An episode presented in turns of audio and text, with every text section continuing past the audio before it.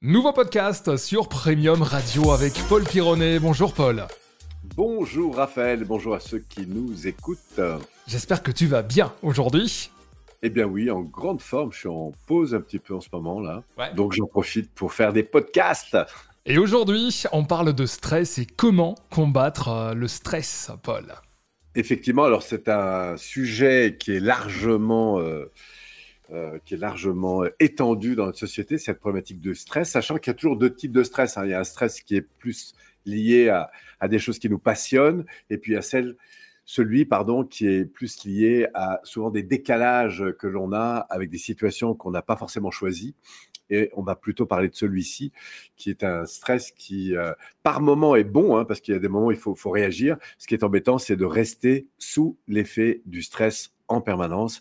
Et c'est surtout ça, moi, je, sur lequel je voudrais euh, euh, orienter l'attention de, ceux qui nous écoutent, c'est d'être attentif à ces montées de stress qui sont normales, mais surtout à ces polarités inversées qui sont les moments où on se détend, les moments où on se relâche. Moi, je dis toujours que la performance est une chose évidemment euh, très intéressante et, et chouette, mais en même temps, ce qui sous-tend la performance, c'est les phases de récupération. Et donc, comment aujourd'hui améliorer justement ces phases de récupération?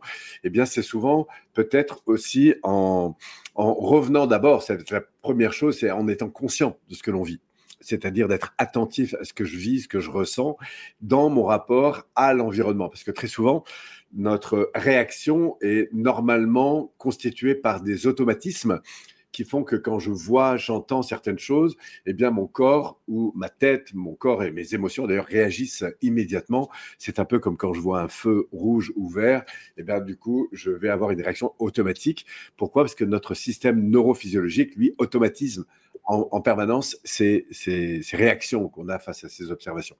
Donc, être euh, en attention à l'égard de soi-même, c'est d'abord ressentir ce que l'on vit et ensuite faire la différence qu'il y a entre un élément que je peux voir ou entendre et la réaction dans laquelle moi je vais me trouver. Par exemple, je suis en voiture, je suis un peu tendu parce que j'ai peur qu'on n'arrive pas à temps euh, au travail parce que je suis un petit peu en, retard et que je suis attendu.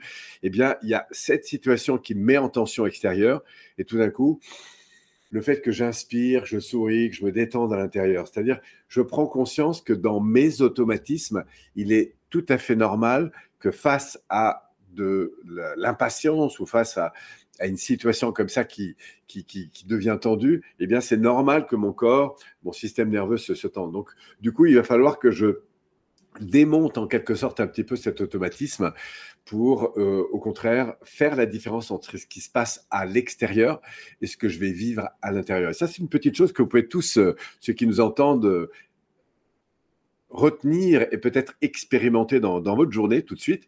C'est à la moindre situation de stress, vous dire tiens, voilà ce qui a tendance que je peux voir, entendre ou parfois ressentir autour de moi et la tension qui se passe à l'intérieur. Et tout en restant sous le facteur de stress, d'inspirer, de sourire et juste peut-être de, dire merci, ce qui va faciliter la détente intérieure. Et puis après, si on veut aller un petit peu plus loin, ça c'est un petit exercice qu'on peut faire assez régulièrement, mais sinon, si on veut aller plus loin, c'est juste d'être un peu plus attentif, conscient, et surtout prendre du plaisir à se détendre, à se relâcher, à inspirer et euh, à profiter cet espace intérieur, ce monde intérieur, cet univers intérieur, quand il se détend, quand il se relâche, quand il, bah, quels que soient les coups de vent qui sont à l'extérieur. Et moi, j'aime faire cette, ce distinguo entre le monde extérieur et le monde intérieur. J'ai fait beaucoup de secours en, mer, puisque j'étais euh, dans mes premières années un, un sauveteur euh, spécialisé en côte dangereuse. Et c'est un exercice que je faisais assez fréquemment. Et quand j'étais au cours de mon adolescence, je faisais euh, pas mal de sports de combat. Et, avant les, les, moments un peu tendus comme ça, j'avais toujours ce, ce, cette expérience qui m'aidait beaucoup de faire la différence entre le monde externe, qui est parfois immédiat, qui pourrait se produire dans les quelques prochaines minutes, et le monde interne. Et c'est cette capacité à dissocier un petit peu les deux qui m'a beaucoup aidé à reprendre euh, justement ce, cette main, en fait, à reprendre la main sur ce qui se passe à l'intérieur. Voilà ce que j'inviterais peut-être euh, chacun, euh, ceux qui nous écoutent, à, à, expérimenter en fait de plus en plus. Cette, alors, en résumé, hein, un, être conscient de ce qui se passe à l'intérieur, identifier la différence qu'il y a entre l'élément extérieur et ce que je vis à l'intérieur, apprendre à séparer les deux. Et puis enfin, euh, à profiter de plus en plus de ces moments où je me relâche à l'intérieur, sachant que la performance, quel que soit, que ce soit dans le sport, dans le travail, quoi que ce soit, c'est bon d'être à des moments sous tension, mais c'est aussi très important d'être à des moments en relâchement intérieur. Wow énormément de valeur encore aujourd'hui, Paul. Merci beaucoup. Euh, comment retrouver toutes euh, tes infos, ton site internet? On t'écoute pour tous ceux et, toutes celles qui veulent aller plus loin.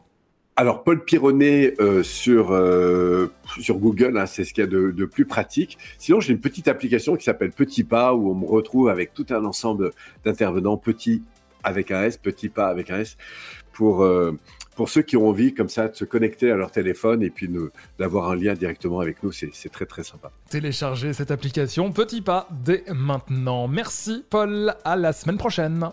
À tout bientôt.